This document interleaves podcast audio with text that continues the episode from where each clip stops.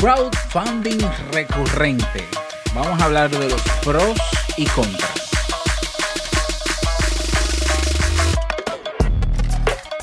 Bienvenido a Negocios DIY. Ponte cómodo, escucha, toma acción y disfruta luego de los beneficios de crear un negocio con tus propias manos. Y contigo tu anfitrión, amante de la cultura japonesa, aunque no ha puesto un pie en Japón, y con un nombre que nada tiene que ver con Naruto, Robert Sasuke.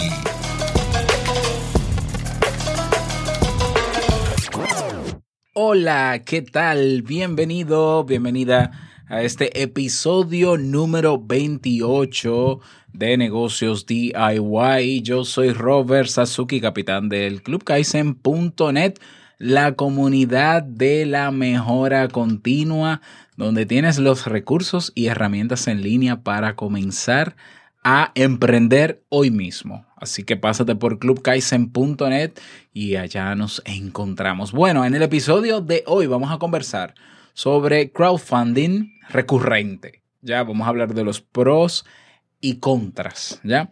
Pero antes vamos a definir qué es esto de crowdfunding. El crowdfunding o mecenazgo, así se llama mecenazgo en español, el nombre es un poquito extraño y quizás por eso la gente prefiere hacer el esfuerzo de decir crowdfunding. Eh, no es más que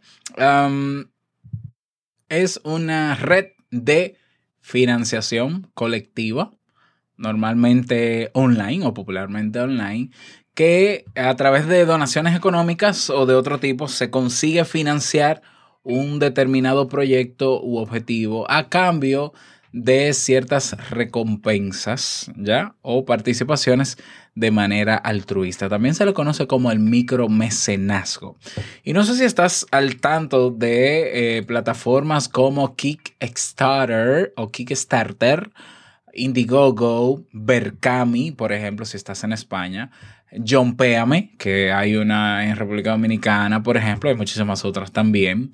Patreon.com, no sé si las has escuchado. Estas son plataformas de crowdfunding, plataformas donde, dependiendo del propósito o la misión que tenga eh, dicha plataforma, mm, crea la estructura para que las personas que deseen financiar algo, cuando digo algo es desde un proyecto artístico, un producto tecnológico, un servicio, un viaje, creación de contenidos recurrentes, eh, lo que sea, antes de que la persona se vea en la necesidad de tener que tomar un préstamo para hacer ese proyecto, lo que hace es que lo publica en cualquiera de estas plataformas, dependiendo de la que sea, y le pide entonces a su comunidad o las personas que le siguen que le apoyen para poder recaudar el dinero necesario para llevar a cabo ese proyecto o ese objetivo o esa obra.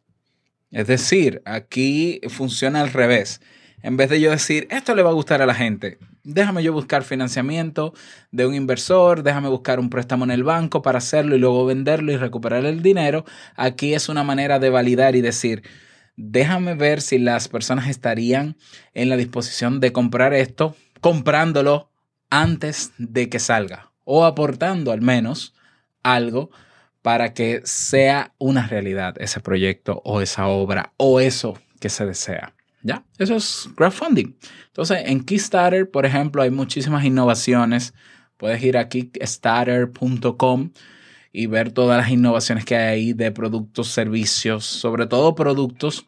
En Indiegogo, también te voy a dejar en, en enlace de este episodio cada una de estas plataformas. Vas a ver muchísimas creaciones. Hay películas que se han creado por crowdfunding. Ya, por ejemplo, Alejandro Jodorowsky, un, un afamado director indie de cine, ha creado, ha creado sus últimas películas, creo que son dos de ellas, a través de Indiegogo, si mal no recuerdo. Ya se han creado series, se han creado documentales, eh, se han creado aplicaciones móviles, se han creado eh, proyectos de robótica, se han creado libros, se han creado manuales, eh, guías, de todo lo que se te pueda ocurrir. ¿Ya? Se han creado en plataformas como estas y hay un grupo de personas que les encanta poder apoyar este tipo de creaciones eh, de, su bolsillo. Es decir, aquí quien financia no son empresas ni la plataforma, es del dinero del bolsillo de cada usuario que apoya ese proyecto, que cree en la persona que lo va a crear y que paga. Ya, yo personalmente he participado en varios proyectos, eh, proyectos en Kickstarter y feliz, ya, feliz de poder colaborar con algunas innovaciones. Ese es el crowdfunding en general. Hay otro tipo de, hay un tipo de crowdfunding dentro de este que es el de recurrencia. El crowdfunding recurrente, la diferencia es que ya las personas no pagan un solo monto para que para aportar al proyecto que se quiere, sino que pagan todos los meses para que esa persona pueda crear algo de manera recurrente. Entonces esto aplica más para creadores de contenidos. Tenemos para esto la plataforma patreon.com, es una de ellas. Hay otra que se llama buymeacoffee.com. Tenemos otra que se llama coffee.com. Hay otras más donde un creador de contenido, vamos a, poner ejemplos de un youtuber, un podcaster como soy yo, un, un pintor, ¿ya? Un músico, decide inscribirse en esta plataforma, decide crear o producir contenido de manera recurrente y eh, decide que para lograr mantenerse creando esos contenidos necesita un monto mensual económico para ya sea subsistir, ya sea para pagar equipos, para pagar la producción, para, para hacer sostenible esa creación permanente. ¿Ya? A cambio de, esa colaboración que hace la gente mensual, él ofrece otros beneficios más aparte, aparte de los que ya hacía. Por ejemplo, el youtuber que hace sus videos semanales seguirá haciendo sus videos semanales, pero a los que colaboren en su Patreon, como dicen ellos, pues les puede hacer un live una vez a la semana adicional o un video adicional o darle no sé qué adicional o descuentos adicionales dependiendo el monto económico que decida pagar la persona que quiera apoyar. Entonces esos montos tienen un rango de precios, puede ser desde un dólar hasta 100 dólares o, lo que quiera. hay otro tipo de crowdfunding recurrente que tiene que ver con que cada vez que esa persona produzca el contenido, a la persona se le debita por producción. En vez de pagar un, monto fijo mensual, cada vez que eh, por ejemplo, el pintor eh, lanza una nueva pintura, pues se, se le cobra a la persona que decidió pagar por esa pintura inmediatamente. ¿Ya? Beneficios de este modelo de financiación. Bueno, el beneficio es que hay dinero recurrente en el crowdfunding, como su nombre lo dice puedes sostenerte económicamente, puedes sostener un proyecto económicamente y ya no tienes que pensar quizás en montar que si una academia, que si esto, que si voy a escribir un libro para venderlo aparte, que si le voy a dar esto para venderlo, que si, te, que si programas de afiliado, es decir, un modelo de negocio interesante porque eh, hay personas que están ganándose 5 mil, 6 mil dólares en Estados Unidos al mes para hacer lo que les gusta, que es el podcast, que lo estaban haciendo ya de gratis y que ahora lo hacen también con ese monto. Y es genial. ¿Mm? Eso es una de las ventajas. Y por tanto, se logran esos objetivos que se quieran, se puede trabajar mejor y hay la garantía de que hay una comunidad detrás dándote soporte, confiando en ti. Eso te lleva a sentirte más motivado, a mejorar la calidad de tus producciones y todos son felices, ¿ya? Porque todos ganan. También es una ventaja para el que aporta porque recibe beneficios adicionales. Ya, yo quiero saber el detrás de escena de esta persona que hace estos documentales y por pagarle 5 dólares al mes yo tengo acceso a un video del, del, behind the scenes. Eso es genial para el que es fanático de las producciones que crea ese, ese productor. ¿Ya? Eso, eso es genial. Reafirma también como beneficio la relación entre el productor y las personas que consumen ese contenido. ¿Ya? Pues obviamente.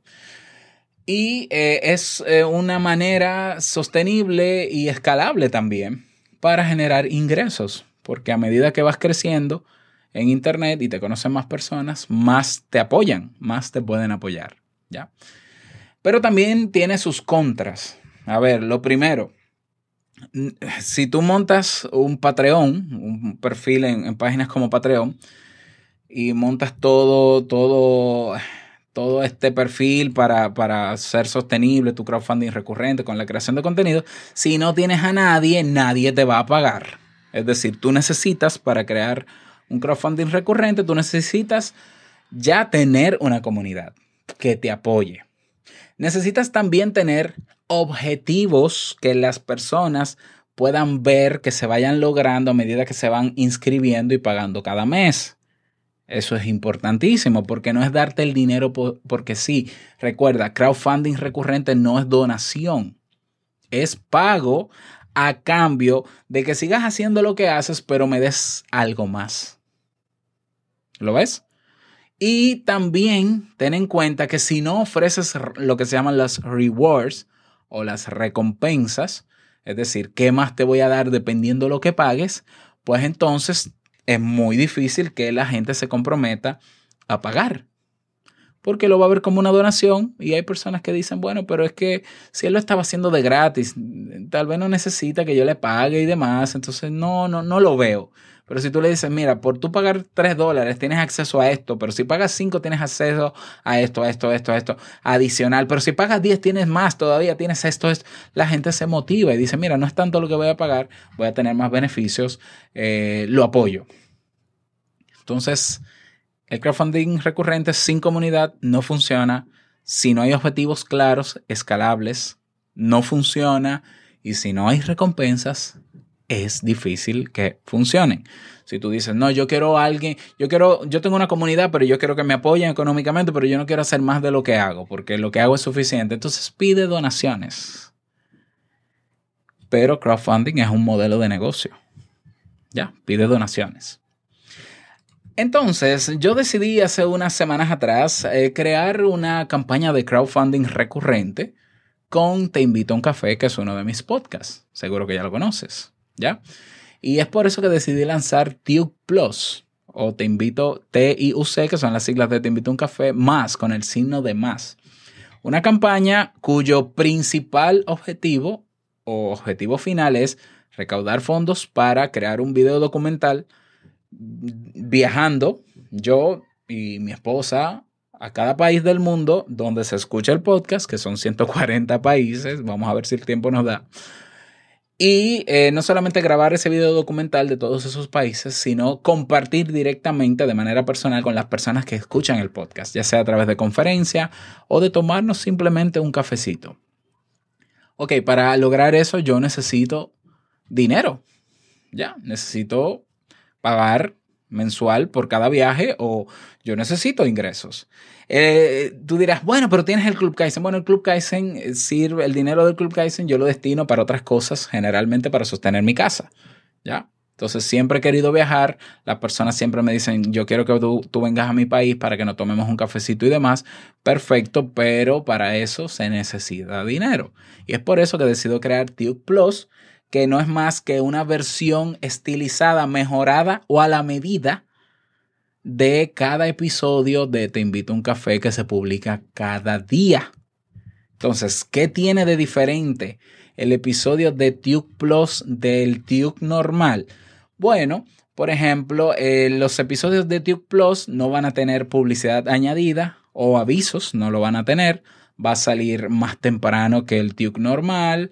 Va a tener una canción animada o para motivar cada día completa va a tener un feed privado, una dirección privada que lo inscribes en tu reproductor de podcast y lo recibes ahí cada día. Tienes acceso a un boletín, tienes acceso a los primeros 800 episodios de Te invito a un café. Tu nombre saldrá en los créditos de las notas del programa, los temas que propongas van a tener prioridad, puedes grabar un audio mensual dando tu opinión, etcétera, etcétera. Y para motivar a que logremos esa cantidad. Yo digo que con, si logramos la meta de tener por lo menos o un límite de 600 colaboradores mensuales, pagando o 3 dólares o 5 dólares o 10 dólares, tendríamos el dinero suficiente cada mes para poder viajar, comenzar a documentar todo eso eh, todo, todo, eso que quiero hacer en esos países. Para motivar a eso, me he propuesto cuatro metas. La primera meta es la de eh, tener, crear retos míos con expertos, retos personales. Miren, voy a crear un negocio nuevo, entonces le voy a ir contando cada semana en un episodio extra de Tuke Plus, ¿cómo lo voy haciendo? Lo voy a hacer con un experto para que vean el proceso completo. Quiero bajar unos kilitos. Tengo a Ariana Costa, que es nutrióloga, y me va a ayudar a hacerlo. Y cada semana les voy a contar cómo. Ya, los retos. Ese es el reto número uno, pero para llegar a ese reto estoy motivando para que eh, sea posible cuando lleguemos a los primeros 50 colaboradores. ¿Ya? El segundo reto, por ejemplo, o la segunda meta, mejor dicho, es sortear todos los meses cuatro tazas oficiales de Te invito a un café, no importa el lugar del mundo donde se encuentren los ganadores. Pero para llegar a esa meta número dos, eh, queremos proponernos llegar a 150 colaboradores mensuales. El reto número tres, o la meta número tres, es crear nuevos ciclos de temas en Te invito a un café con un episodio extra a la semana profundizando en ciertos temas en particular, con episodios de 6 a 8 series, sería episodios en serie, sobre un tema muy particular que decidan los colaboradores. Pero para llegar a esa meta, tendríamos que llegar a 300 colaboradores. ¿Ya? Y la meta número 4 es tener episodios express de Te invito a un café de 5 minutos motivacionales cinco episodios extra a la semana, aparte de los normales, solo si llegamos a 450 colaboradores. Ya, si llegamos a los 600, pues comenzamos a viajar, a documentar y a, ¿no? y a retroalimentar a los colaboradores de cómo va el documental hasta que, hasta que lo tengamos listo. Bien, esa es una campaña de crowdfunding recurrente. Yo aspiro a que sea exitosa porque cuento con una fiel y hermosa comunidad en Te Invito a un Café de más de 30 mil personas suscritas. Te diré más adelante, ¿ya? ¿Cómo me va con eso? ¿Qué decisiones tomo? Si necesito cambiar algo, también te lo voy a comunicar en este episodio, pero de eso se trata. Así que en tu caso, si ya tienes comunidad, si quieres, si, si no tienes ganas de montar un negocio en particular, y crees que puedes sacarle provecho a la creación de contenidos que haces, el crowdfunding recurrente puede servirte. Ojo, yo primero eh, creé el perfil en Patreon, pero luego decidí montarlo en mi propia página web. ¿Ya? ¿Por qué? Una simplemente, ¿por qué? Porque Patreon está completamente en inglés. ¿Ya? Y mi público está en español y yo creo que es de respetar eso. Y yo podía montarlo en mi página web y lo monté mucho más bonito que en Patreon y completamente en español para que los que no entiendan el idioma pues puedan aprovechar todo eso. Así que espero que esta información te sirva. Un modelo de negocio diferente que puedes implementar si tienes las condiciones y si lo haces, cuéntame cómo te fue. Si quieres pasarte por el podcast y contarnos tu experiencia, comunícate conmigo, claro que si No olvides proponer temas. Eh, ve a negociosdiy.com y en el botón que está ahí que dice haz una pregunta, Puedes proponer el tema que quieras o puedes votar por los propuestos y yo con gusto los preparo. No olvides suscribir, suscribirte gratis a este podcast y nos escuchamos en el próximo episodio. Chao.